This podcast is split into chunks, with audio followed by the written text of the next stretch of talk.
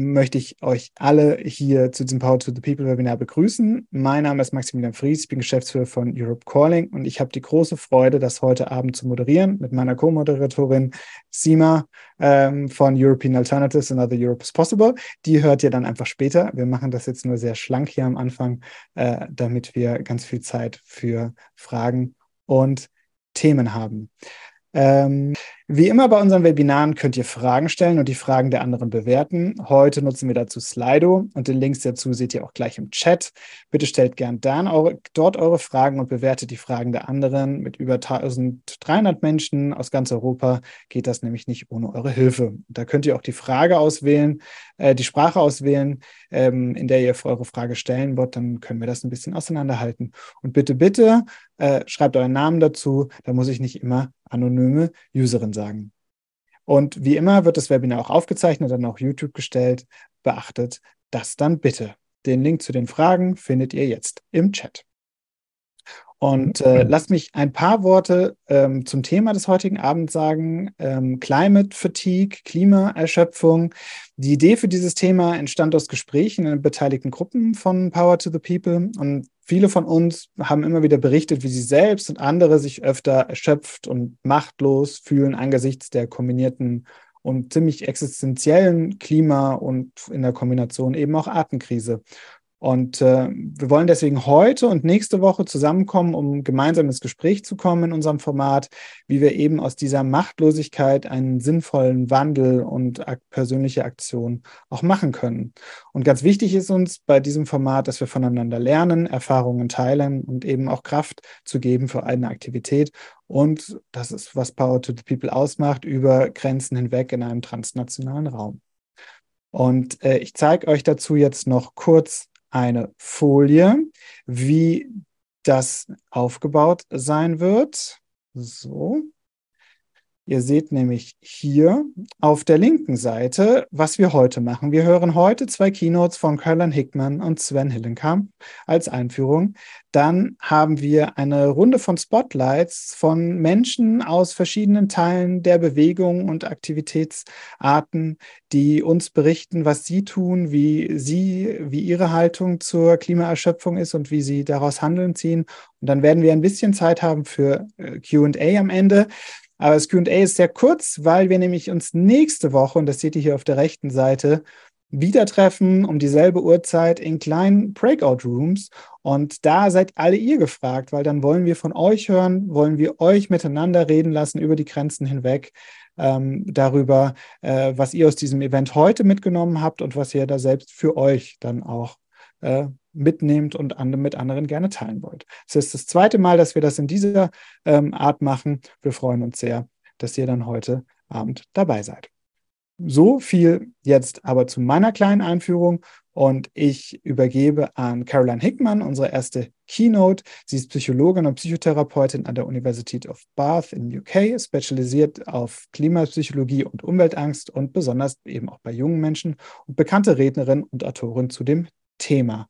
Ähm, deswegen jetzt Caroline, du hast das Wort, freuen uns sehr, dass du da bist. Caroline, there we go. Thank you. I'll share my screen with you. Vielen Dank. Dann gebe ich meinen Bildschirm frei. Ich hatte die Verdolmetschung nicht angemacht. Hoffentlich können alle meinen Bildschirm sehen. Vielen Dank für die Einladung. Ich möchte über Klimaangst reden und äh, ich werde darauf eingehen, wie es junge Menschen und sich auch auf Kinder auswirkt. Wer Klimaangst verspürt, wer gestresst ist aufgrund der Klima- und Artenvielfaltskrise. Ja, wenn Sie das spüren, dann spüren Sie nur, weil es Ihnen wichtig ist. Und ich spreche heute aus der Perspektive heraus, dass Sie stolz darauf sein sollten, diese Angst zu verspüren. Sie haben keine geistigen Probleme. Ich würde mir eher Sorgen machen, wenn Menschen dieses Gefühl nicht verspüren. Bei der geistigen Gesundheit denken wir oft daran, die Fähigkeit zu haben, auf eine externe Realität zu antworten. Und die externe Realität erzählt uns, dass es schlimmer wird. Und deswegen sind diese emotionalen Antworten durchaus gesund. Wir müssen aber auch damit umgehen und auch mit dem Leid umgehen, das die Menschen spüren. Vor allem wenn es um junge Menschen geht, ist auch noch hinzuzufügen, dass junge Menschen erwarten, eine Welt zu erben, wo sich die Menschen auch um die Welt kümmern, die sie vererben. Und das ist heute leider so oft nicht der Fall. Verursacht wird das Problem also auch durch Menschen, die nicht mit Integrität, Sorge und Liebe vorgehen. Es geht ja also nicht nur um den Klimawandel, der zur Klimaangst führt. Tatsächlich ist es auch darauf zurückzuführen, dass andere Menschen, ältere Menschen, mächtige Menschen, Regierungen, Ölkonzerne sich dafür nicht zu interessieren scheinen. Das ist, was äh, das Problem verursacht. Ein 19-Jähriger erzählte mir mal, bitte erklär mir, wie ich in einer Welt leben sollte, in der sich keiner um die Zukunft kümmert. Oder eine andere sagte mir, ich wünschte, ich wäre wütend. Dann wäre es auch leichter, damit umzugehen, als mit der Klimaangst, die ich spüre. Eingangs versuche ich damit zu sagen, dass es sich hierbei um ein Beziehungsproblem handelt. Wir möchten es nicht zu sehr individualisieren. Es ist auf die Art und Weise zurückzuführen, wie sich andere Menschen verhalten oder nicht verhalten. Und ich wiederhole mich noch einmal, wenn Sie sich Sorgen machen, dann ist es darauf zurückzuführen, dass es Ihnen wichtig ist. Dass der Klimawandel stattfindet, ist gut bekannt und dieser hat kurz- und langfristig psychologische Auswirkungen. Kurzfristig Schock, Stress, aber es gibt auch die langfristige psychologische Auswirkung. Und die Auswirkung kann auch direkt und indirekt sein. Man muss also nicht Fluten oder Waldbrände erleben, um die psychologische Auswirkung zu spüren. Natürlich gibt es auch sofortige, direkte Auswirkungen, aber ich möchte hier über die langfristige psychologische Auswirkung reden. Man muss nicht an der Front des Klimawandels stehen, um die Auswirkungen des Klimawandels zu spüren. Wir werden hier über Klimaangst reden und es gibt auch noch den prä- und den posttraumatischen Stress und Kompliziert ist das Ganze, weil wir uns hilflos fühlen. Wir sind wütend und gleichzeitig verursachen Menschen das. Und hier fühlen wir uns ziemlich machtlos. Es ist also wirklich kompliziert.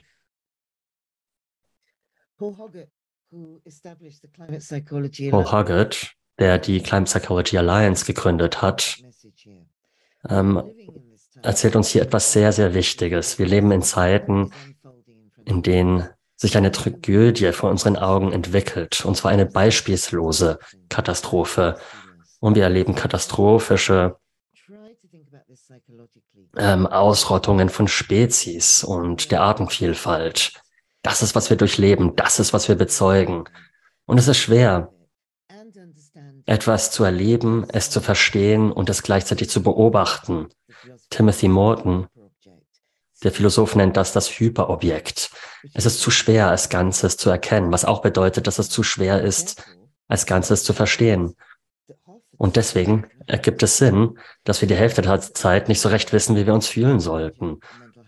Und es ist eine beispiellose geistige Gesundheitskrise. Und das meine ich wirklich. Ich ähm, beschäftige mich damit nun schon seit zehn Jahren in der, Klima, in der klinischen Praxis, aber auch in der Forschung. Und ich fange jetzt erst an, das zu verstehen.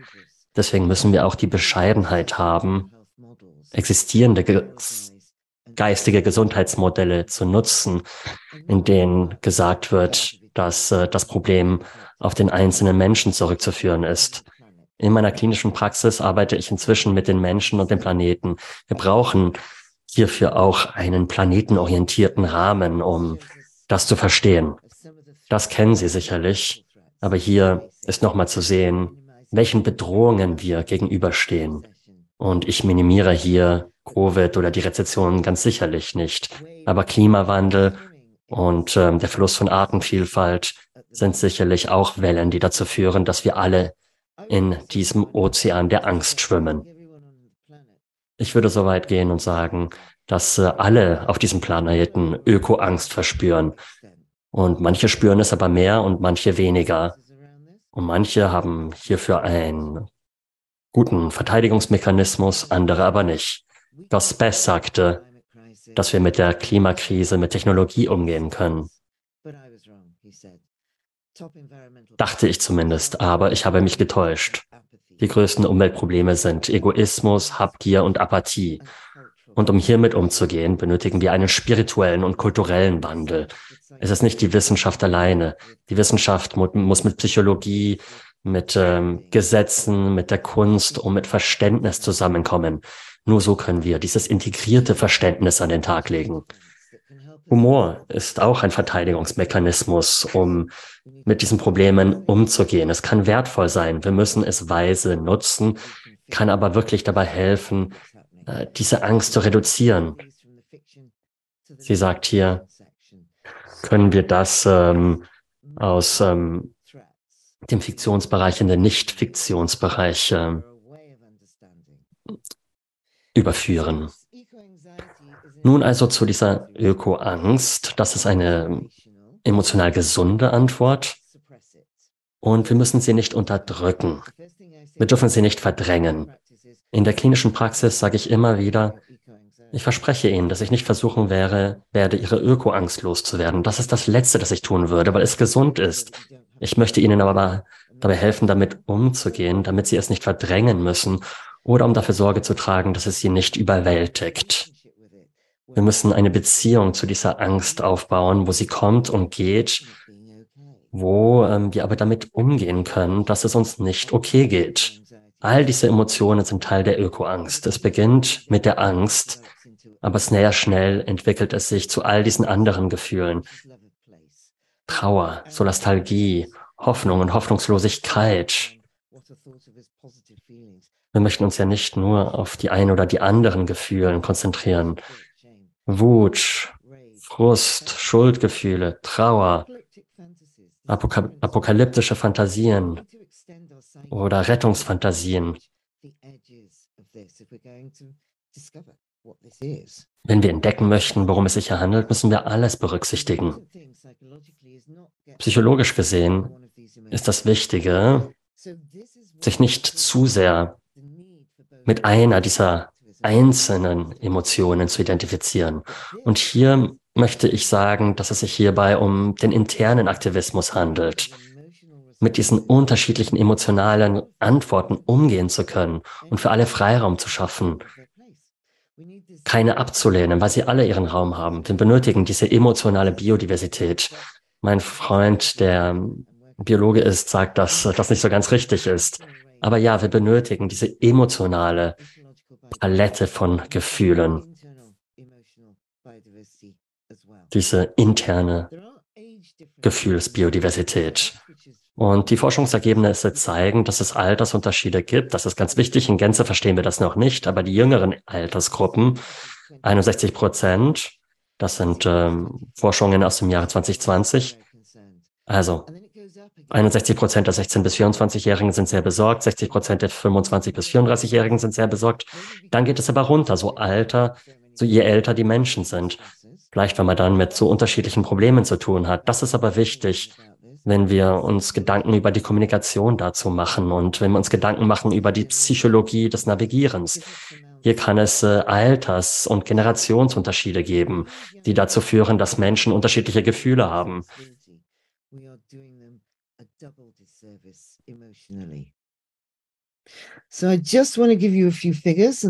Hier noch ein paar Zahlen, bevor ich Schluss mache, weil ich wahrscheinlich bereits äh, genug Redezeit in Anspruch genommen habe. Das ist dieser psychologische Rahmen, den ich abgesteckt habe. Ich erforsche das inzwischen schon seit zehn Jahren mit Kindern auf der ganzen Welt. Was wir aber bis vor zwei Jahren noch nicht hatten, waren ausreichend Zahlen. Hier haben wir mit 10.000 Kindern und jungen Menschen gesprochen. Das war eine Umfrage in Australien, Brasilien, Indien und vielen anderen Ländern, die hier auf der Karte zu sehen sind. Aber wir erweitern das derzeit auch noch auf andere Länder. 45 Prozent haben eine negative Auswirkung auf das tägliche Funktionieren berichtet. Wenn wir über die Klimaangst denken, müssen wir uns überlegen, ja, wie sich ähm, das auf das tägliche Leben auswirkt, äh, auf die Beziehungen, auf unser Leben in und mit der Natur. Und ich möchte Ihnen kurz die Unterschiede zwischen den Ländern zeigen. Schauen Sie sich einmal die dunkelblaue Linie an. Frankreich zum Beispiel 45 Prozent, Indien, Philippinen über 70 Prozent. Pardon, Frankreich 35 Prozent, Indien und Philippinen über 70 Prozent, Finnland 31 Prozent. Wir können also feststellen, dass je nachdem, wo man sich befindet, je nach sofortiger physischer Auswirkung wird es einen Unterschied geben in der Art und Weise, wie sich das auf das tägliche Leben auswirkt. Aber ich möchte Ihnen noch ein paar andere interessanten Zahlen zeigen, wo Sie sehen, dass wir um einiges mehr miteinander abgestimmt sind. Das ist der weltweite Stress. 67 Prozent traurig, 67 Prozent beängstigt. Das ist gut bekannt. Das war die physische Auswirkung. Das hier ist die emotionale Auswirkung. Aber ich möchte Ihnen auch noch kurz die kognitive Auswirkung zeigen. Das äh, trägt sicherlich zum Verständnis bei. 55 Prozent auf der Welt, 53 Prozent im Vereinigten Königreich sind der Ansicht, dass sie nicht mehr Zugang zu denselben Gelegenheiten haben werden, die ihre Eltern hatten. Im Vereinigten Königreich ein Kind zu sein, schützt einem also nicht vor dieser kognitiven Auswirkung.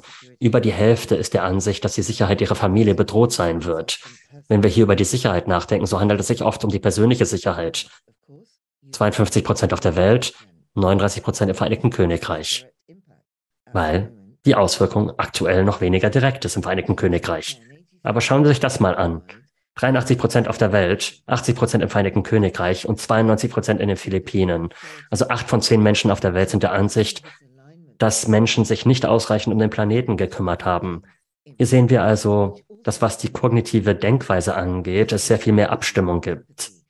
Und das äh, hat natürlich auch mit diesen unterschiedlichen Gefühlen zu tun, die wir verspüren, wenn wir uns Gedanken machen über die Klimaangst. Drei Viertel oder mehr sind der Ansicht, dass die Zukunft angsteinflößend ist.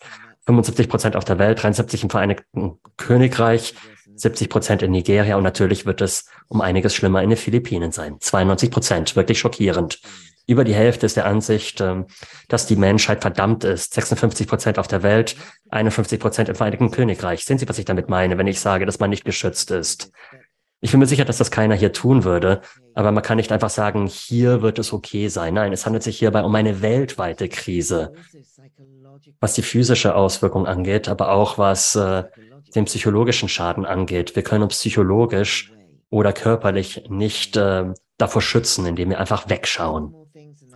Noch ein paar Sachen und dann mache ich Schluss.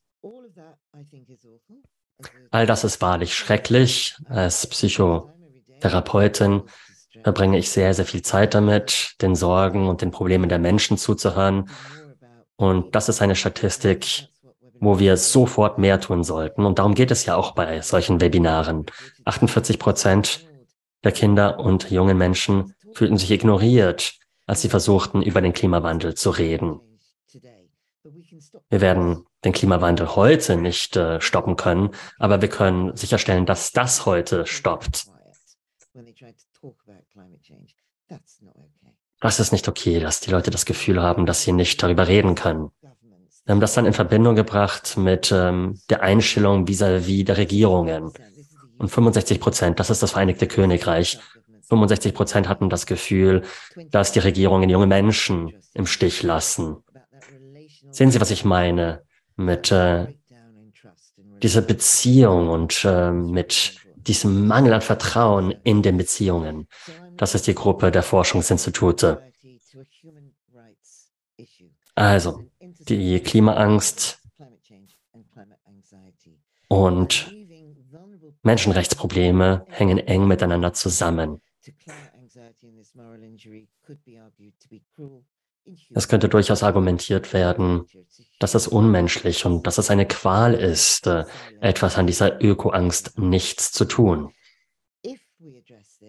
Und wenn wir das so ansprechen und den Rahmen auch so abstecken, indem wir das aus der Warte des Klimatraumas äh, heraus betrachten, dann gibt es die Möglichkeit, unsere Sprache zu ändern und den Rahmen neu abzustecken, indem wir Ökoverständnis äh, als Begriff verwenden oder Ökoempathie und so weiter und so fort. Also, wir möchten es nicht unterdrücken, vielmehr geht es darum, es zu verstehen und den Mut zu haben, die Probleme anzugehen. Und dabei würde ich es erstmal belassen. Vielen Dank. Wow. Vielen, vielen Dank. Das war richtig, das war richtig powerful. Ähm, es, es, gibt einfach manchmal so Begriffe wie emotionale Biodiversität, die, glaube ich, die vergisst man dann auch nicht mehr. Ähm, also vielen, vielen Dank dafür, äh, Carolyn Hickman. Ich denke, das hat jetzt eine sehr gute Grundlage gelegt. Und Sie haben ja geendet mit dem, was dann quasi daraus entstehen kann. Und ein Experte dafür, was daraus entstehen kann, ist äh, Sven Hillenkamp. Ähm, er ist äh, Soziologe, ähm, Autor, Bewegungsforscher und äh, ein Analytiker der Klimaprotestbewegung und gleichzeitig auch Teil der Klimaprotestbewegung, wie, wie, er, äh, wie, wie er selbst auch schon in Interviews gesagt hat und in seinen Zeit-Essays. Ähm, und ähm, er schaut äh, kritisch äh, auf die Bewegung und ähm, oder auf die Bewegungen, muss man hier sagen. Und ich freue mich jetzt sehr, dass dieser Action-Teil, dieser Aktionsteil von ihm jetzt ein bisschen genauer beleuchtet wird. Lieber Sven, schön, dass du dabei bist. Du hast das Wort. Ja, vielen Dank, äh, Maximilian. Vielen Dank an euch, dass ich meine Gedanken heute Abend mit euch teilen kann. Ähm, ja, ich lebe als äh, Schriftsteller, als deutscher Schriftsteller in Stockholm, in äh, Schweden. Und ähm, ich bin gebeten worden, am Anfang kurz etwas zu mir selbst zu sagen. Ich habe zwischen 18 und 23 ungefähr zur radikalen Linken in Deutschland gehört, ähm, zu verschiedenen Bewegungen, zur militanten Antifa-Bewegung. Wir haben äh, in Gruppen gegen kapitalistische Prestigeobjekte gearbeitet, leider und ironischerweise auch gegen äh, neue Zugtrassen in Deutschland und Europa. Das würden wir heute wahrscheinlich anders sehen. Ich war Teil ähm, einer autonomen feministischen Männergruppe und vieler anderen Gruppen, Kurdistan, Solidarität, ähnliche Dinge. Und habe dann aber mit äh, ungefähr 23 all diese Gruppen verlassen aufgrund von Kritik oder Zweifeln, die ich hatte. Und ähm, bin dann nahtlos gewechselt in die Bewegungsforschung, auch um analytische Werkzeuge zu haben, diese eigene politische Aktivität noch einmal zu beleuchten und zu verstehen und bin dann Redakteur gewesen der Zeitschrift für soziale Bewegung, wo eben Politikwissenschaftler, Soziologen versuchen zu analysieren, warum manche Bewegungen scheitern, sich selbst marginalisieren und warum andere Bewegungen äh, es schaffen, in der Gesellschaft einen Wandel zu erreichen. Und äh, ja, da bin ich mehrere Jahre aktiv gewesen, habe dann zeitweise auch als Journalist gearbeitet für die Wochenzeitung Die Zeit, bin da Redakteur in Berlin gewesen und habe dann angefangen als Schriftsteller zu arbeiten und lebe eben jetzt seit längerer Zeit in Schweden. Und bin dann hier eben über Greta mit der Klimabewegung in Kontakt gekommen und ähm, bin eben in dieser Doppelrolle als Teilnehmer und andererseits kritischer Beobachter. Auch deshalb, weil ich hoffe, dazu beitragen zu können, dass wir eben nicht die Fehler vergangener Bewegungen wiederholen und die Fehler vergangenen Engagements, so dass mein Beitrag, meine Unterstützung äh, oft eben ein paradoxer Beitrag ist, eine, eine Unterstützung der Kritik und das werde ich, oder eine Unterstützung durch Kritik. Das werde ich eben heute Abend äh, auch machen. Ähm, mein Projekt grundsätzlich kann man beschreiben mit die Unerreichten erreichen. Ja, wie erreichen wir diejenigen, die noch nicht erreicht worden sind und die aufgrund ihrer ideologischen ähm, Grundeinstellung wesentlich schwerer zu erreichen sind. Damit meine ich nicht die Milieus, die am weitesten weg sind, ähm, rechtsextreme oder konträre Milieus, sondern damit meine ich etwas, was man nennen kann, die flexible Mitte. Das sind Menschen, vielleicht 10, vielleicht 20 Prozent in den westlichen äh, Gesellschaften, die äh, Sozialdemokraten wie der, der schwedische Sozialdemokrat Olaf Palme oder der deutsche Sozialdemokrat Helmut Schmidt erreicht haben. Das sind Menschen, die äh, Barack Obama erfolgreich erreicht hat. Also Menschen, die unter Umständen konservativ wählen, unter Umständen eher sozialdemokratisch oder im amerikanischen Sinne liberal für diese Seite zu gewinnen sind. Um diese 10, 20 Prozent geht es mir vor allem. Ähm, ja, damit zur Frage, wo wir jetzt stehen und wo, wohin wir gehen. Wo stehen wir jetzt?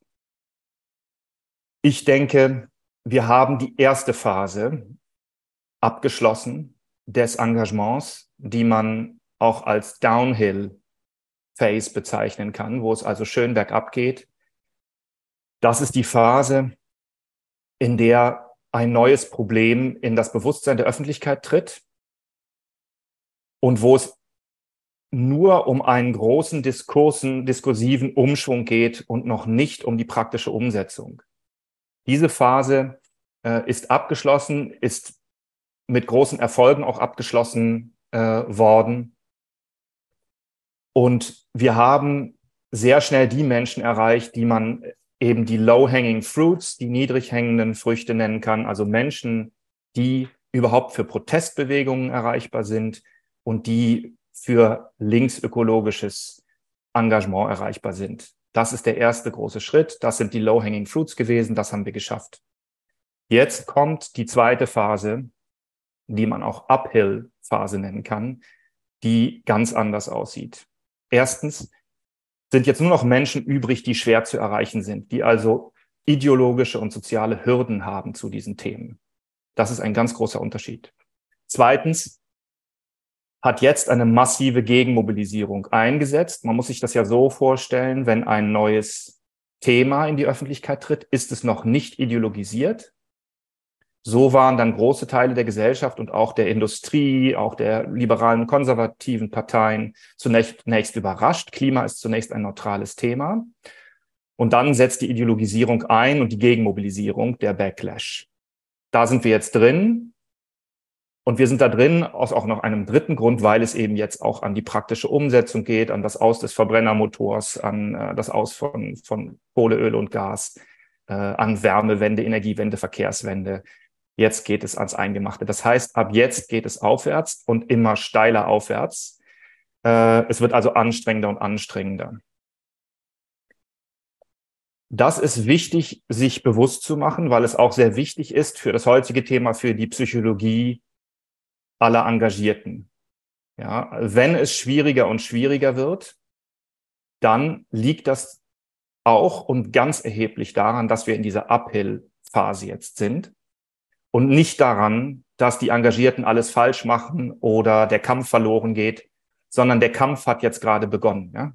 Also eigentlich hat der Kampf jetzt erst begonnen und ein Kampf ist ein Kampf mit starken Gegnern und da stehen wir jetzt drin und wir tun sehr gut daran, nicht diese Situation permanent uns selbst anzulassen, lasten, ja, dass wir da etwas, dass es alles daran liegt, dass wir alles falsch machen oder dass wir machtlos sein. Das ist erstmal ganz wichtig, und es wird mit jedem Jahr schwerer werden, äh, zäher werden, nicht aufgrund der Tatsache, äh, dass alle Engagierten alles falsch machen, sondern einfach, weil es in der Natur der Lage liegt. Die Transformation wird konkreter und konkreter und die Gegenkräfte lernen und lernen und mobilisieren dagegen.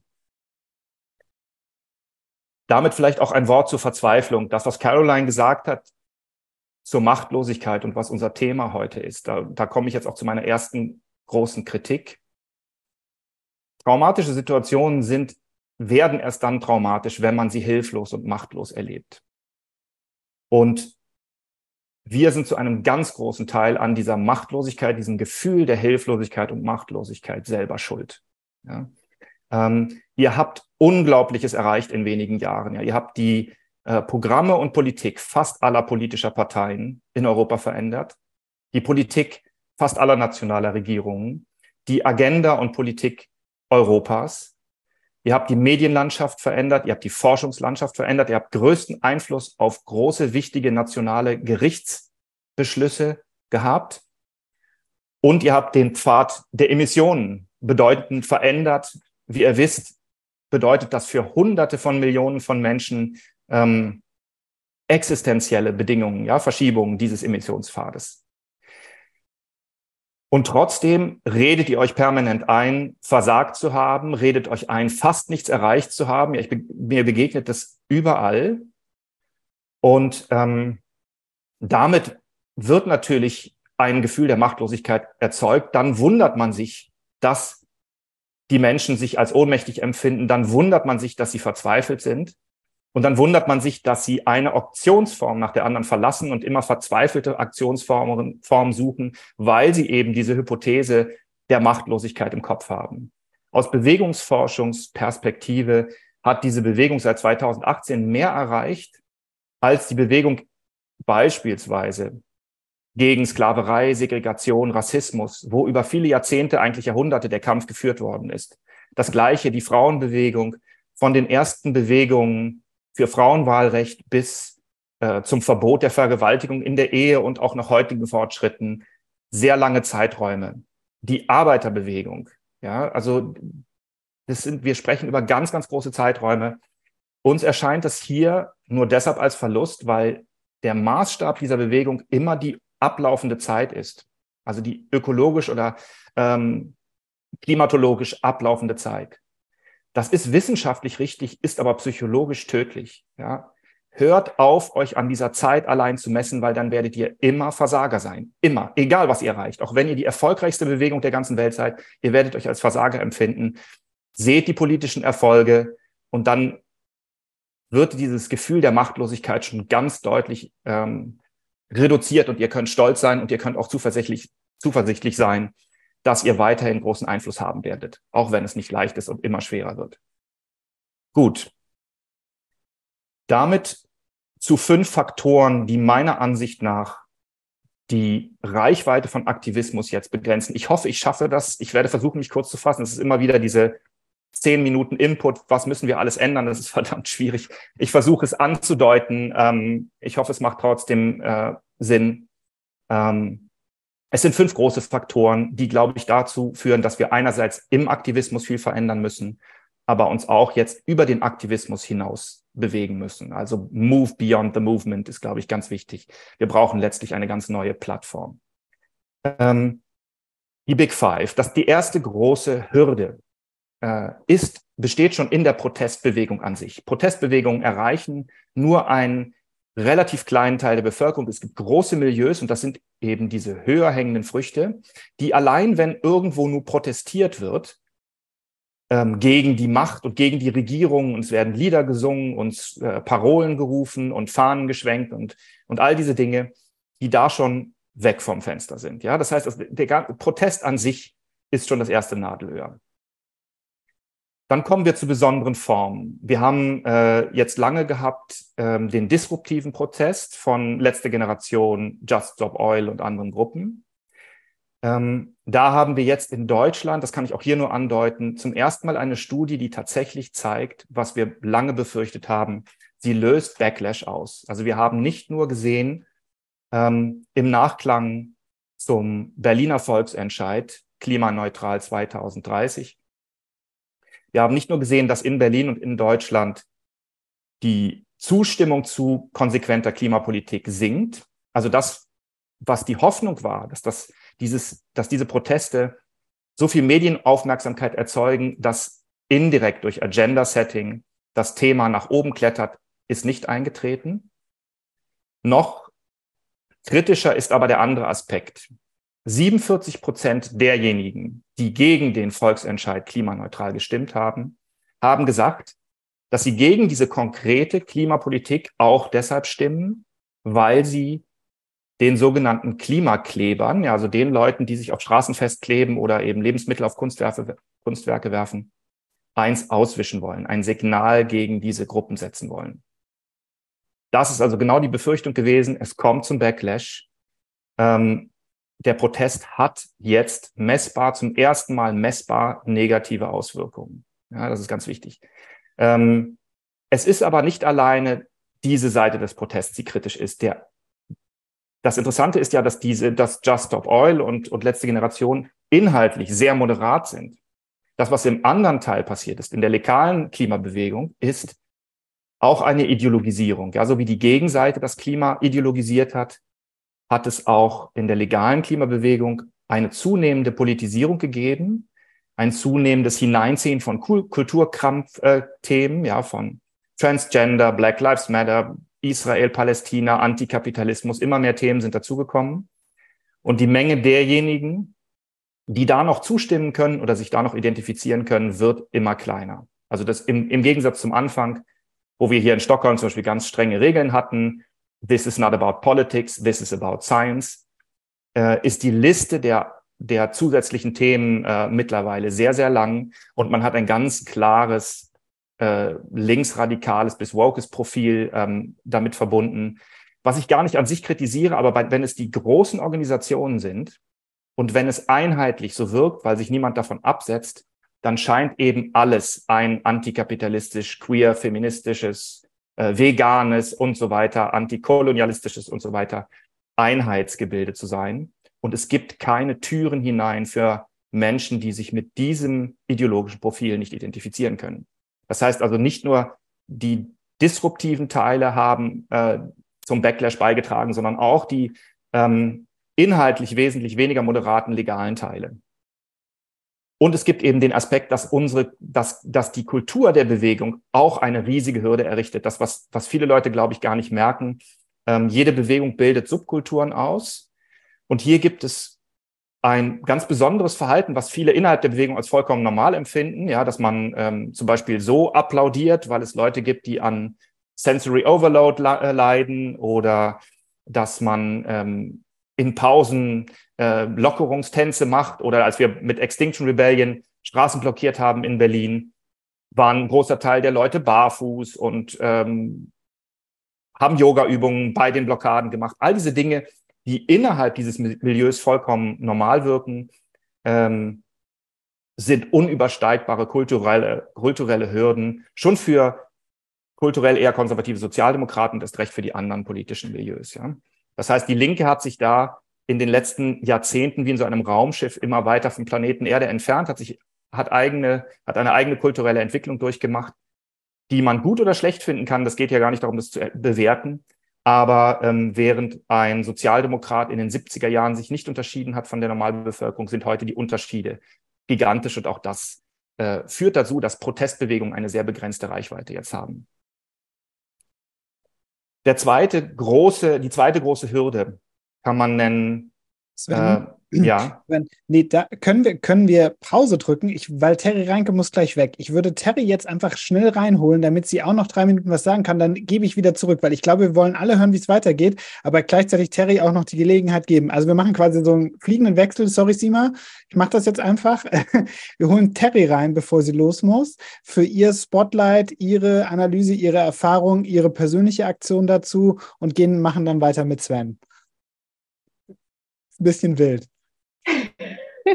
I'm sorry. I'm sorry. I have yeah, to go. We are sorry, Terry. So good to have you. Terry es tut uns leid, Terry. MEP. Terry Reinke, äh, Abgeordnete des Europäischen Parlaments für die Grünen genau. und Vorsitzende der Gruppe.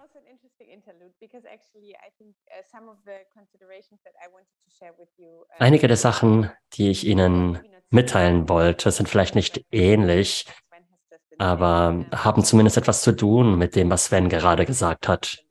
Und zunächst einmal geht es wirklich darum, sich zu überlegen, was über die letzten Jahre passiert ist. Ich begann in der Klimapolitik und in der grünen Politik vor etwa 20 Jahren,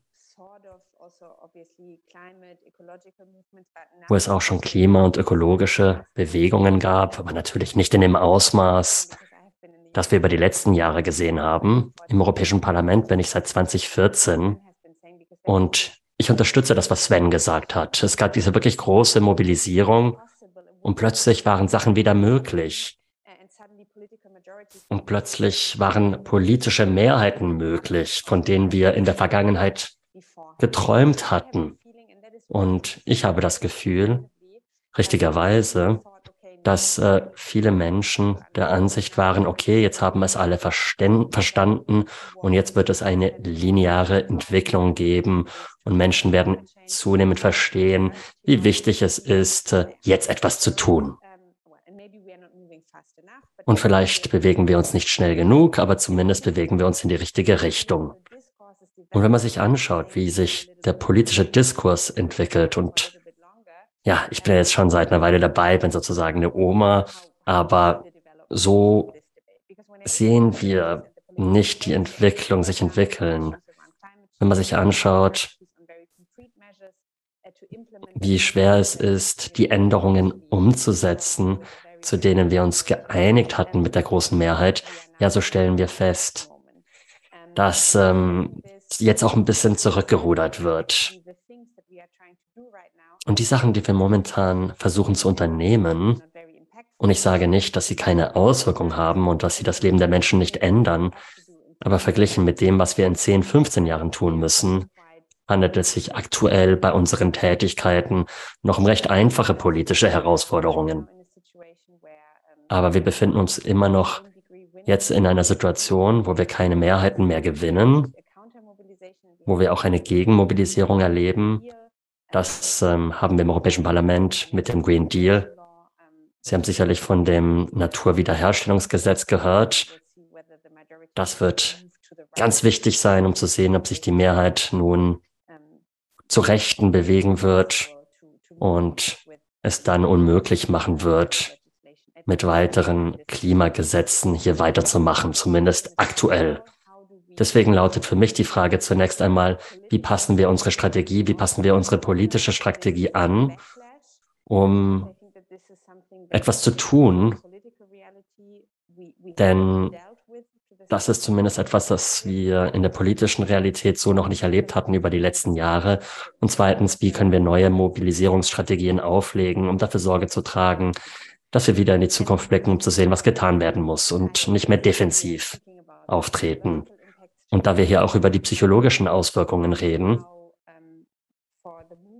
wollte ich auch darauf eingehen,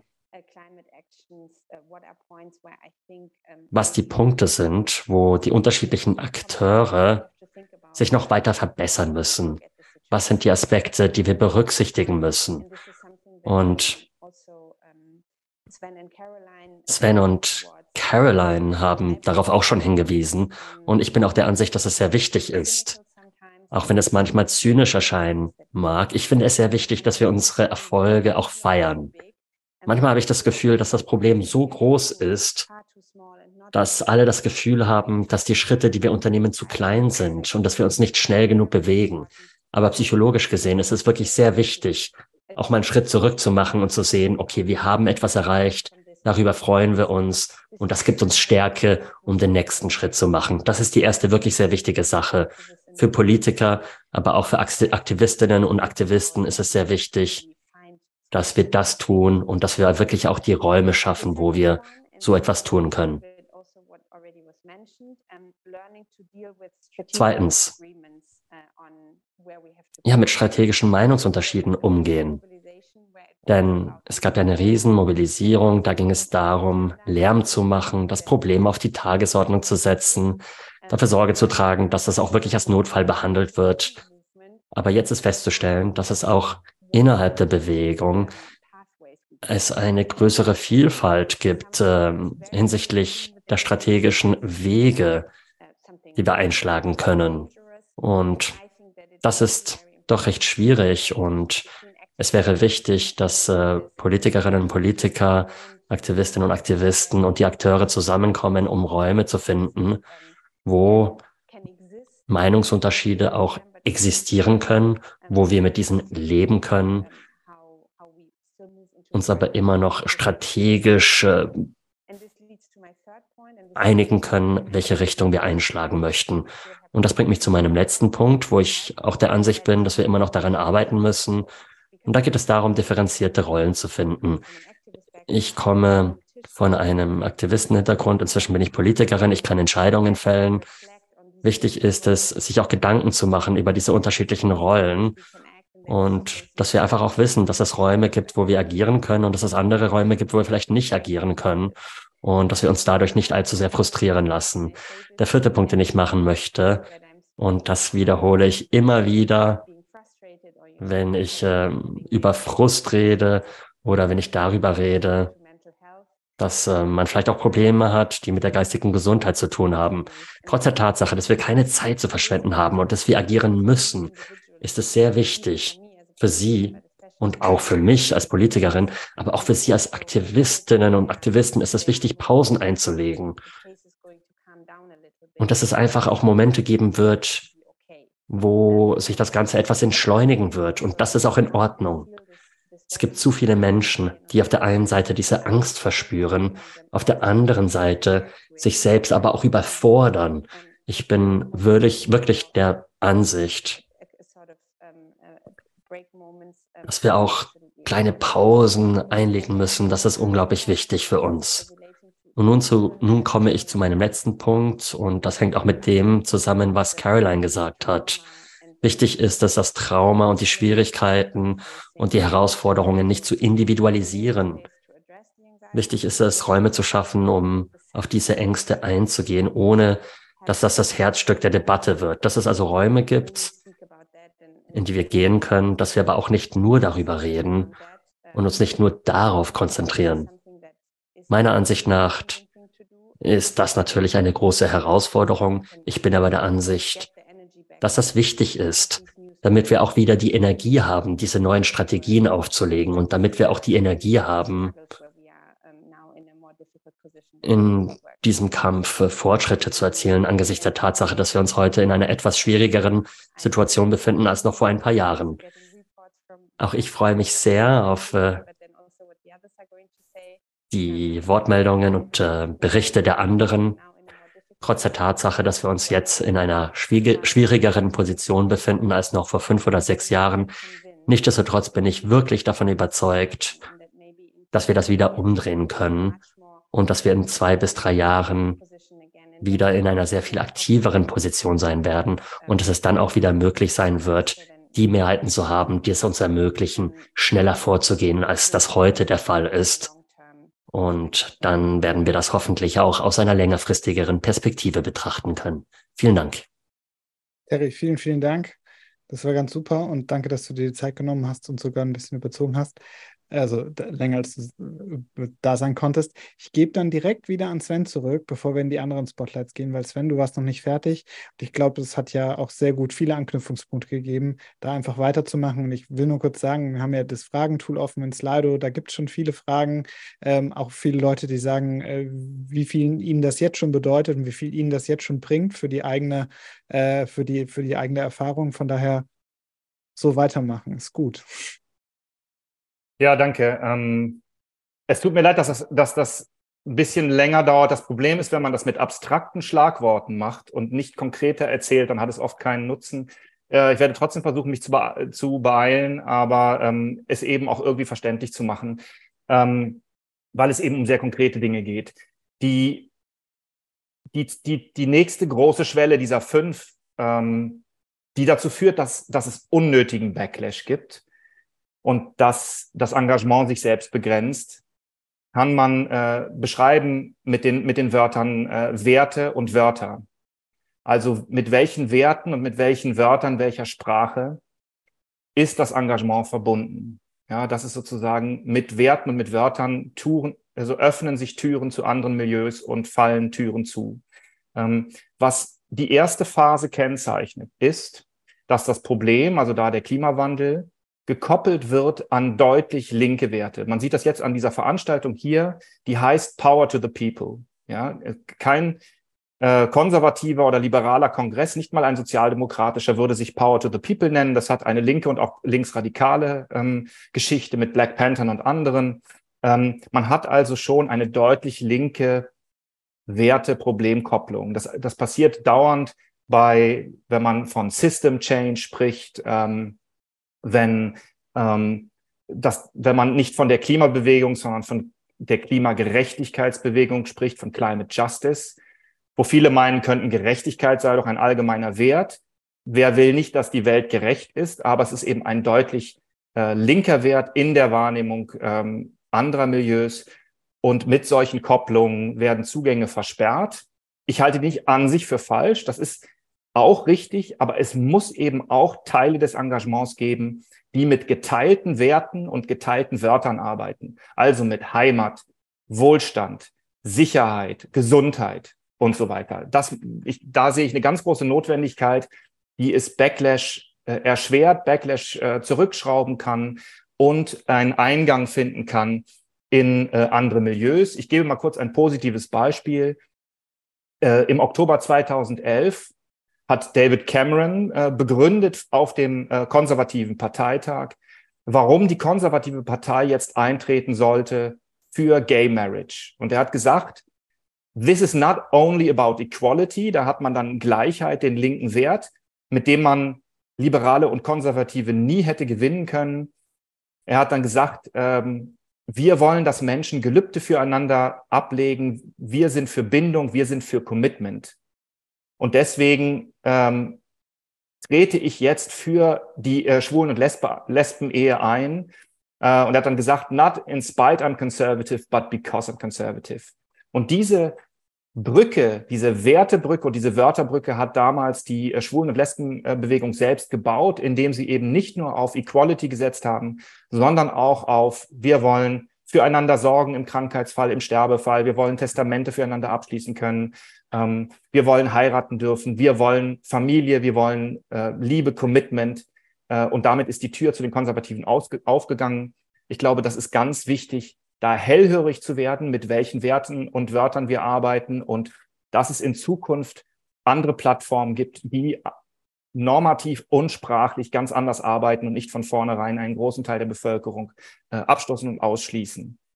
Ähm, ja, dann äh, denke ich, äh, der, der dritte Punkt ist die ähm, Probleme, über die geredet wird. Viele Menschen wehren äh, das Klimathema schon deshalb ab und es kommt auch deshalb schon zum Backlash, weil sie das Reden von Klimawandel und Naturzerstörung als ein Schweigen von Problemen äh, ansehen, die ihnen viel wichtiger sind. Ein Schweigen von den Problemen, die mit Masseneinwanderung verbunden sind, als ein Schweigen äh, von ganz vielen anderen Themen. Ja, wir hatten in Schweden jetzt gerade eine Wahl, wo die Bevölkerung vermeintlich sich entscheiden musste zwischen Einwanderungsproblematik und äh, Klimaproblematik und sich vorhersehbar für die Einwanderungsproblematik entschieden hat, mit äh, dem Ergebnis, dass die Konservativen gewonnen haben und von Rechtsextremen jetzt toleriert werden, wie ihr alle wisst.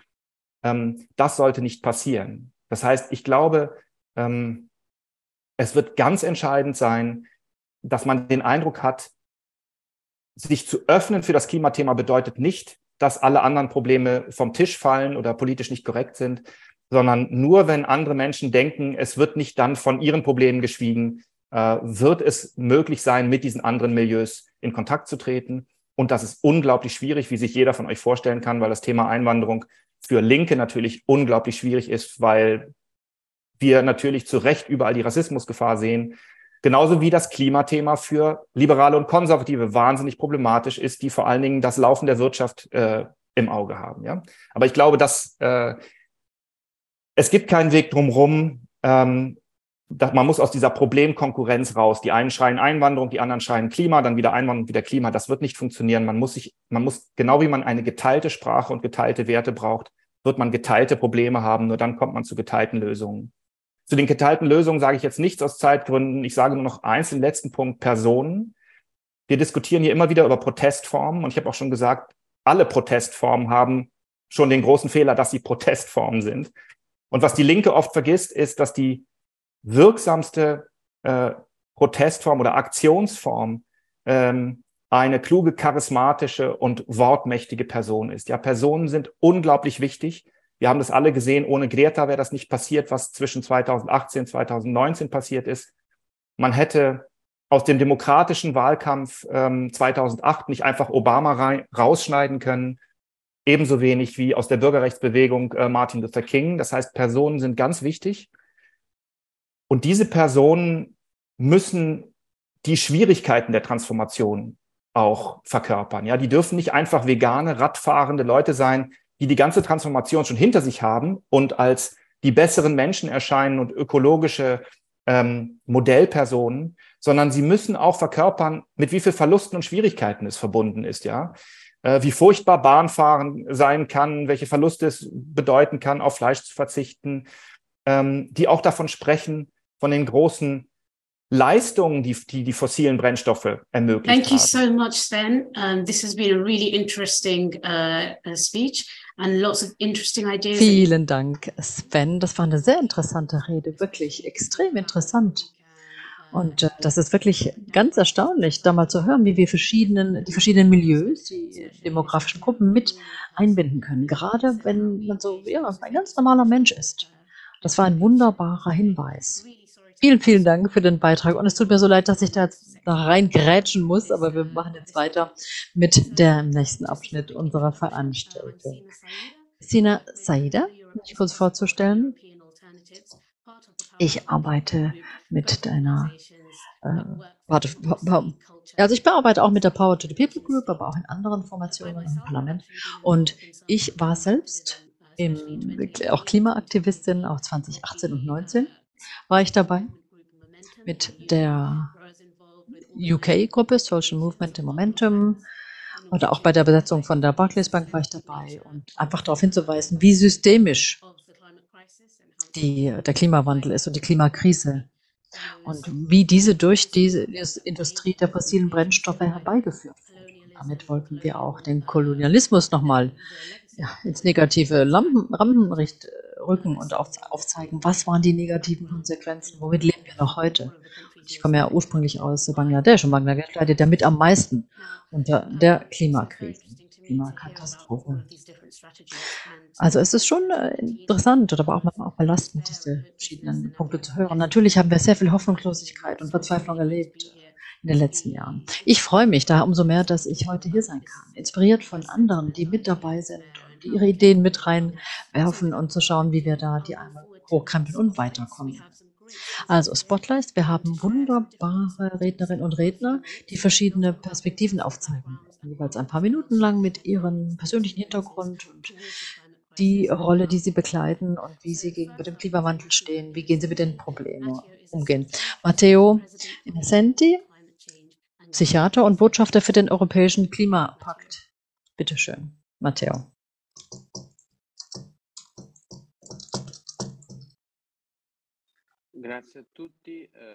Ja, besten Dank. Ich bedanke mich bei allen. Ich wünsche zunächst mal einen schönen guten Abend.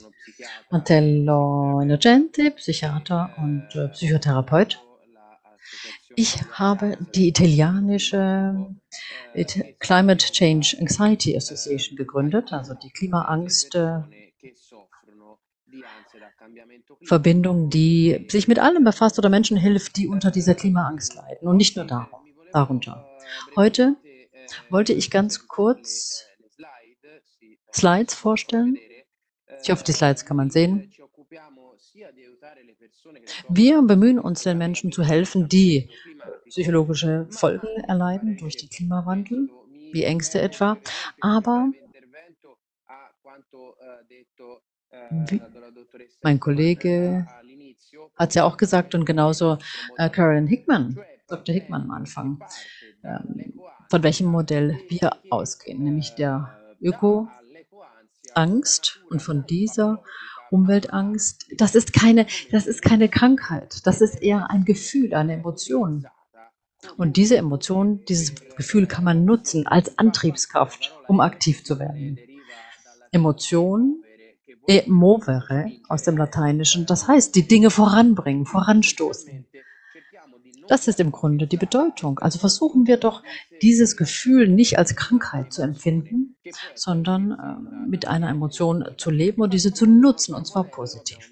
Nach unserem Modell, Sie sehen hier die Kolleginnen und Kollegen aus, aufgeführt, die daran gearbeitet haben, ist es so, dass Klimaangst oder die Besorgtheit, die damit einhergeht, zu bestimmte äh, Verhaltensweisen führt. Aktiv, ob jetzt Aktivismus oder ob man ein entsprechendes Unternehmen gründet, um hier aktiv zu werden.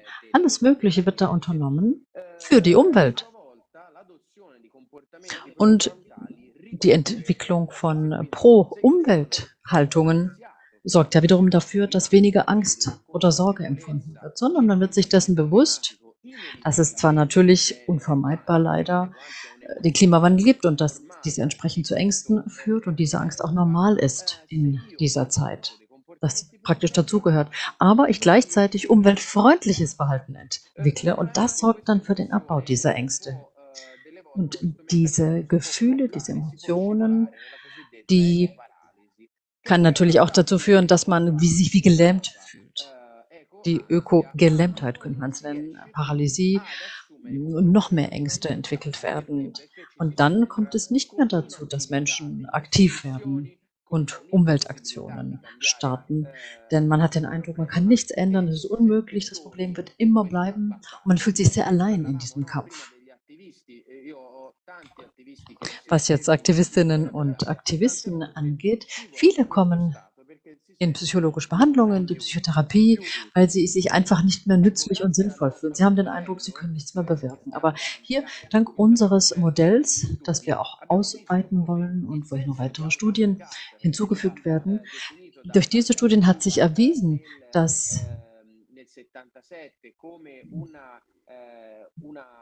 wie schon in den äh, 70er Jahren äh, entdeckt, dass man tatsächlich anders empfindet, dass man eine Art Self-Effizienz empfindet und weiß, dass man die Dinge angehen kann, dass man eine Herausforderung angehen kann. Und das wollen wir unterstützen, nämlich diesen Eindruck und die Überzeugung, dass man was bewirken kann, dass man dazu fähig ist.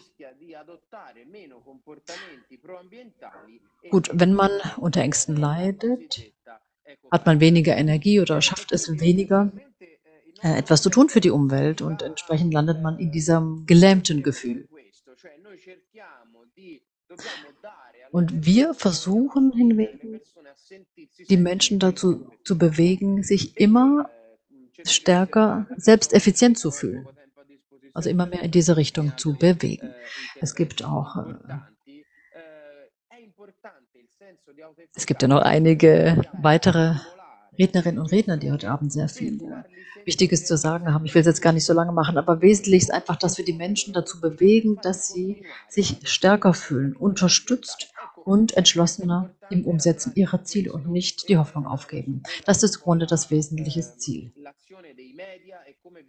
Auch der Umgang mit den Medien, wie kann man das am besten kommunizieren, Klimawandel, was wird dagegen getan? Denn häufig ist es so, dass die Verantwortung dann auf Einzelne geschoben wird, gerade auf Aktivistinnen und Aktivisten. Und dann heißt es ja, ihr könnt da nichts mehr ändern. Bestimmte Aspekte, daran kann man nichts mehr rütteln. Aber vieles wird äh, gar nicht so richtig verstanden, nämlich diese Ökoangst, diese Klimaangst ist äh, tatsächlich keine Krankheit, sondern etwas, was einen vorantreiben kann und gerade dafür sorgen kann, dass man im Umweltschutz aktiv wird. Wenn man auch nur einen ganz kleinen Teil übernimmt, ein klitzekleines Puzzleteil ins Ganze einfügt. Oder wenn jeder im Puzzle einen Teil einfügt, wenn jeder äh, sich schafft, es schafft, sich so zu motivieren, wird das doch das Gesamtbild ändern. Das wird andere mitreißen. Und dann hat man nicht die ganze Verantwortung, das ganze Gewicht auf den eigenen Schultern lassen. Daher heißt es am besten, teilt man diese Verantwortung. Vielen, vielen Dank, Matteo. Tut mir wirklich leid, dich unterbrechen zu müssen. Aber mir gefällt wirklich diese Idee, dass wir alle Teil eines Puzzles sind und äh, dass wir als einzelne Teile eben auch einen großen Beitrag zur allgemeinen Bewegung leisten können. Tut mir leid, dass ich äh, dich unterbrechen musste, aber wir werden gleich nochmal die Zeit haben für ein paar kürzere Spotlines. Jetzt machen wir weiter mit Kira Hoffmann. Kira Hoffmann, du hast drei Minuten, Vertreterin der Gruppe Letzte Generation in Deutschland. Und du hast fantastische Arbeit gemacht und wir freuen uns wirklich darauf zu hören, was du zu sagen hast. Bitte schön, Kira. Ja, vielen Dank für die Einladung. Ich wusste nicht, dass es äh, Dolmetscherinnen und Dolmetscher gibt, deswegen werde ich Englisch reden. Ja, ich vertrete die letzte Generation einer Klimagerechtigkeitsbewegung aus Deutschland und als ich jünger war, hätte ich nie gedacht, dass ich eines Tages Aktivistin sein würde. Und wenn ich mich frage, wie es dazu gekommen ist, nun, ich erinnere mich an einen Augenblick, wo mir jemand erzählte, dass aufgrund des Klimawandels Millionen von Menschen gezwungen werden, ihre Heimat zu verlassen das hat mir mein Herz äh, gebrochen, weil ich an meine Heimat denken musste, an meinen sicheren Ort, den ich niemals verlieren wollte. Deswegen war ich wirklich ähm, traurig, als ich hörte, dass das äh, für viele heute schon Realität ist. Und ich habe das Gefühl, dass ich mit ihnen verbunden bin, dass sie auch meine Brüder und Schwestern sind. Und zu dem Zeitpunkt ist mir klar geworden, dass ich aktiv sein musste. Ich begann damit, äh, Veganerin zu werden, Unterschriften zu sammeln, in unterschiedlichen Bereichen zu arbeiten. Aber das Ganze ging mir zu langsam. Ich wusste ja, dass wir nur sehr wenig Zeit haben. Deswegen begann ich mit äh, Civil Disobedience, also zivilem Ungehorsam zunächst einmal mit Extinction Rebellion. Und ich wollte wirklich allen erzählen, dass wir uns inmitten einer Katastrophe befinden und dass große Änderungen erforderlich sind. Und während der Corona-Pandemie, als wir nicht mehr protestieren konnten, habe ich mit ein paar anderen eine regionale Klimaversammlung im Süden Deutschlands äh, gestartet. Und letztes Jahr war es so, dass 90 Personen da im Rahmen dieser Versammlung zusammengekommen sind, um Empfehlungen zu entwickeln für Politikerinnen und Politiker hinsichtlich dessen, wie die Region zu 100 Prozent nachhaltig werden kann. Das war für mich äh, ein fantastischer Prozess, wie wichtig es ist, soziale Gruppen zusammenzubringen. Das liebe ich auch. Auf der anderen Seite hatte ich immer noch das Gefühl, dass wir noch sehr viel schneller vorgehen müssen. Nach äh, der Corona-Pandemie begann ich also wieder mit den Protesten, mit der Bewegung Letzte Generation. Und ich äh, möchte euch auch mitteilen, wie es läuft, wenn ich äh, mich ähm, auf die Straße klebe, dann bin ich sehr nervös, aber auch fest entschlossen, denn an diesem Moment weiß ich, warum ich das tue. Ich sehe die Gesichter von unterernährten Kindern vor mir. Ich sehe die Fluten, die Überschwemmungen. Und äh, es ist natürlich schrecklich, Menschen davon abzuhalten, vorbeizufahren. Aber nichtsdestotrotz fühlt es sich richtig an, weil ich ja lediglich möchte, dass die Krise sichtbar wird, weil sie nun mal für viele, vor allem im globalen Norden, noch nicht sichtbar ist und wir einfach nur weitermachen mit dem, was wir immer tun. Ich möchte, dass mehr Menschen merken, dass wir noch mehr tun müssen. Und ich stelle mir die Frage, was ist, wenn wir zehn oder hunderttausende sind auf der Straße, die sich für dasselbe Ziel einsetzen? Dann wären wir doch so kräftig. Dann könnten wir einen wirklichen Wandel herbeiführen. Und die letzte Generation versucht mit unterschiedlichen Stakeholdern zu networken, wie Kirchen und Politikerinnen und Politikern, eben auch um dem Ziel näher zu kommen, Bündnisse aufzubauen. Das stimmt mich äh, hoffnungsvoll. Und die letzte Sache, die ich noch mitteilen wollte, ist etwas, das wahrscheinlich nicht sichtbar ist. Und das ist die Art und Weise, wie wir uns gegenseitig innerhalb der Bewegung behandeln. Und ich wollte ähm, euch da dieses Beispiel geben, auch wenn es wirklich sehr schwer ist, versuchen wir eng miteinander in Verbindung zu stehen. Nach einem Protest wird man manchmal zur Polizeiwache geführt. Zu dem Zeitpunkt ist man dann alleine aber man geht rein mit der Sicherheit, dass, äh, wenn man wieder rausgeht, jemand auf einen wartet, egal ob es ähm, mitten in der Nacht ist, es wird jemand draußen stehen, um einen zu begrüßen mit einer Tasse Tee und einer Umarmung.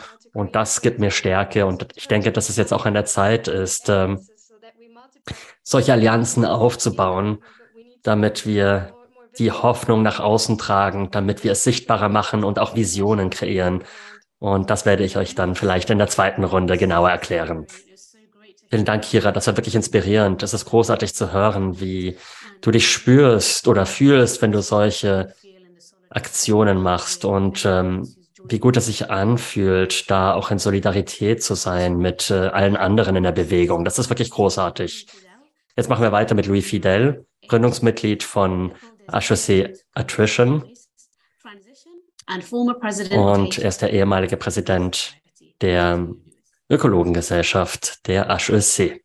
Bitte schön, Luis. Hallo beisammen. Es wurden viele wirklich sehr interessante Sachen gesagt und was ich zu sagen habe, entspricht auch wirklich dem, was bereits gesagt wurde. Ich bin an einem Ort, wo der Aktivismus nicht die Norm ist. Ich rede hier über die Business-Schulen. Ich bin Louis Fidel, 24 Jahre jung und bin Student bei HEC Paris, eine der bekanntesten BWL-Unis in Frankreich. Ursprünglich hatte ich nicht vor, das zu werden, was ich heute bin, also ein Aktivist. Mir war das Problem bewusst, aber ich war nicht besonders engagiert. Und an dieser Uni, wo kaum über diese Themen gesprochen wird, habe ich mit dem Aktivismus begonnen. Mit einigen Freundinnen und Freunden haben wir gemerkt, dass unsere Kurse oft nicht aktuell sind. Und deswegen haben wir versucht, äh, Sachen vorzuschlagen. Wir sind zu den Professoren gegangen, um Änderungen herbeizuführen. Warum wir baten, war nicht revolutionär. Wir hatten nicht darum gebeten, die Schulen zuzumachen. Und hätte man alles umgesetzt, was wir wollten, wäre gar nicht so viel passiert. Und trotzdem war das zu viel. Und auf Grundlage dieser Feststellung habe ich mich mehr mit dem Thema auseinandergesetzt. Und im Laufe der Zeit habe ich nicht festgestellt, dass ich Öko-Angst verspürte. Vielmehr spürte ich immer mehr Wut. Und heute würde ich von mir behaupten, dass ich öko-wütend bin und nicht öko-ängstlich. Und bei der HSC haben wir immer mehr Forderungen gestellt mit einer immer offensiveren Einstellung. Wir sind zu dem Schluss gekommen, dass es sich hier nur etwas ändern würde, wenn wir sie zwingen und nicht, wenn wir freundlich darum bitten. Was bedeutet das? Nun zunächst einmal den Sitzungen beiwohnen, in den Verhandlungen mit dabei sein. Es bedeutet aber auch, mit der Presse zu reden, in den Netzwerken zu reden, sogenannte Happenings zu organisieren. Vor einigen Tagen haben wir ein solches Happening organisiert. Da haben wir die Vizepräsident für Klima von Total Energies begrüßen dürfen. Und wir haben das ausgenutzt, um ihr den Greenwashing-Preis zu verleihen, inmitten ihrer Konferenz. Die haben wir also wirklich mit Humor gespielt. Viele fanden das amüsant, aber uns war es auch wichtig, weil das nicht nur Humor war, sondern auch eine Botschaft war, dass wir hier nicht glauben und dass wir es lieber lächerlich machen. Das Ganze fand bei der HEC statt und deswegen wurde das auch relativ schnell von den Medien aufgegriffen. Uh, Aktivismus an der BWL-Uni, HEC, die Leute konnten es kaum glauben. Aber ja, es gibt Aktivisten und Aktivistinnen an der HEC, auch wenn das viele erstaunen mag. Oft äh, ist das Klischee, dass wir gut geboren sind, dass wir mit dem goldenen Löffel geboren wurden. Also man zwingt uns zu entscheiden, entweder bin ich HEC oder aber ich bin Aktivist und ähm, trete aus aus diesem Milieu. Aber wir sind der Ansicht, dass das ein Fehler ist, hier entscheiden zu müssen. Ich kann Ihnen sagen, dass nicht alle Junge hier, jungen Menschen hier die Revolution mitmachen wollen, aber nichtsdestotrotz ist festzustellen, dass unsere symbolische Wirkung groß ist. Und gerade weil unsere Aktionen im Rahmen der HEC stattfinden, dass äh, wir mehr Medienaufmerksamkeit erregen. Und diese Aufmerksamkeit, die wir reden, möchten wir, so sehr es geht, ausnutzen. Wenn wir Botschaften verschicken können, die unsere Freundinnen und Freunde stärken, dann ist das wunderbar. Und das zeigt uns auch, dass es möglich ist, ähm, anders vorzugehen, selbst wenn man an einer Uni wie der HEC studiert. Und diese andere Richtung möchten wir einschlagen und wir möchten, dass diese authentisch, aber auch mit Freude gefüllt ist. Oft hören wir, dass es wichtig ist, dass der Übergang auch wünschenswert ist und wir sind in Gänze damit einverstanden. Wir sind der Ansicht, ähm, dass ähm, wir das Ganze attraktiv machen müssen, damit eben auch die Kritiker des Systems mit an Bord sind und enthusiastisch mitwirken. Vielen, vielen Dank, Louis. Entschuldigung, dass ich dich unterbrechen musste. Es wird noch eine zweite Spotlights-Runde geben. Uns läuft die Zeit aus, weswegen wir jetzt sehr schnell mit äh, Matteo weitermachen werden. Matteo, wenn du auf das äh, reagieren möchtest, was bereits gesagt wurde, dann bitte, du hast ein paar Minuten Zeit.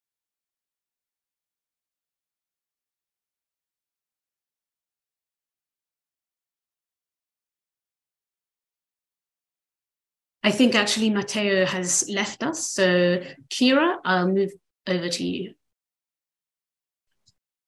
Okay, thank you. Um, I think what Caroline Hickman said in the beginning really resonated. Was Caroline Hickman eingangs gesagt hat.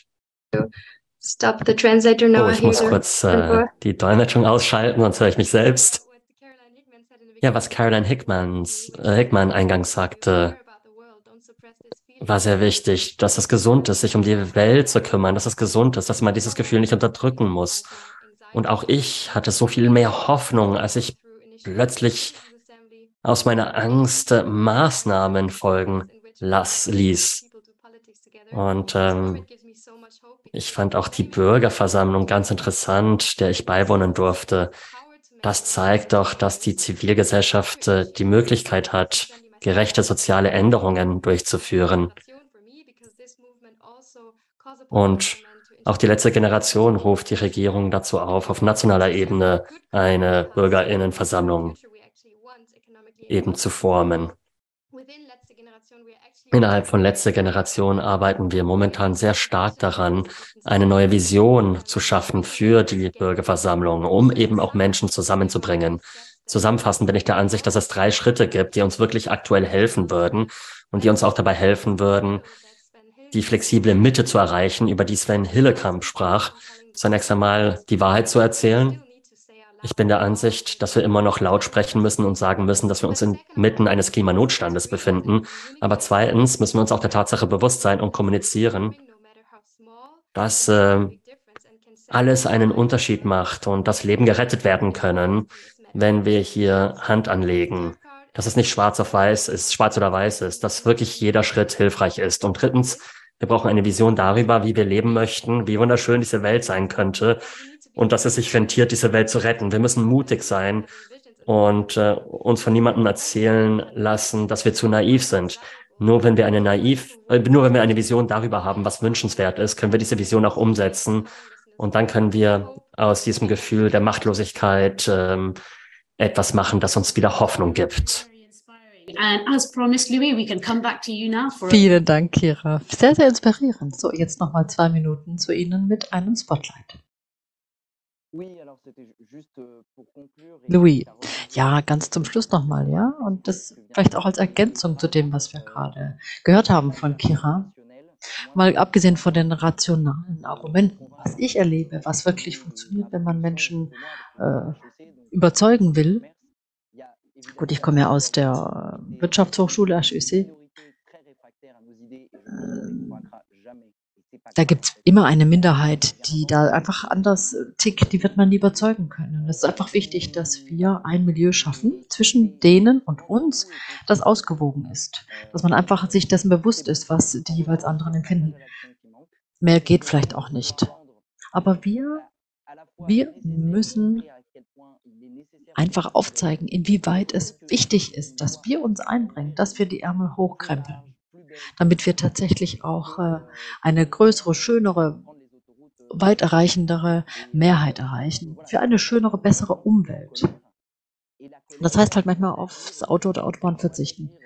Und äh, daher ist es so wichtig, dass man tatsächlich auch gut kommuniziert mit dem Humor auch, wie vorhin beschrieben.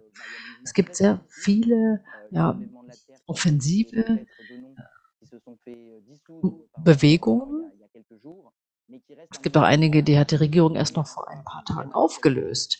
Aber es bleiben immer noch welche, die recht radikal sind, aber auch wirklich eine Art kulturelle Aura haben, um die, mit denen sie die Menschen anziehen. Und äh, die Menschen dazu bewegen, zu sagen, ja, komm, wir öffnen uns mal was in, für etwas anderes. Ursprünglich ist Wut, die Leute sind stinksauer und dann äh, wandelt sich das in etwas sehr Positives, in Freude. Vielen Dank, Louis. Wunderbare, inspirierende Worte. Und ja, es ist einfach wichtig, dass man da den Lehrplan so ein bisschen ändert und den Menschen auch darüber unterrichtet, was tut sich in Sachen Klimawandel. Was ist die Klimakatastrophe? Und die Dinge zusammenzubringen. Ja, jetzt wieder zurück zu unseren ursprünglichen Keynote-Speakers. Caroline, möchten Sie etwas hinzufügen zu dem bereits Gesagten? Bitte schön. Sie haben das Wort. Vielen Dank. Also ich bin völlig begeistert. Hat mir so gut gefallen, allen zuzuhören. Die Beiträge waren ganz unterschiedlich. Jetzt eine Anmerkung diese binäre äh, Aufteilung zwischen Optimismus und Pessimismus. Darauf kann man ja immer wieder irgendwie zu sprechen in der Diskussion. Und die Notwendigkeit, dass man positiv denkt. Ja, aber da gibt es verschiedene äh, Wege dahin, bevor man jetzt sagt, ja, wir müssen alles nur positiv bewerten, Positives sagen.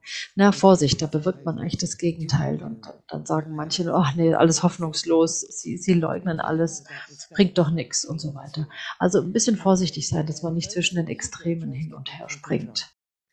Und äh, ja, es ist immer das Ego, Ego, das dann wieder die Kontrolle übernehmen will. Denn wir Menschen fühlen uns äh, machtlos.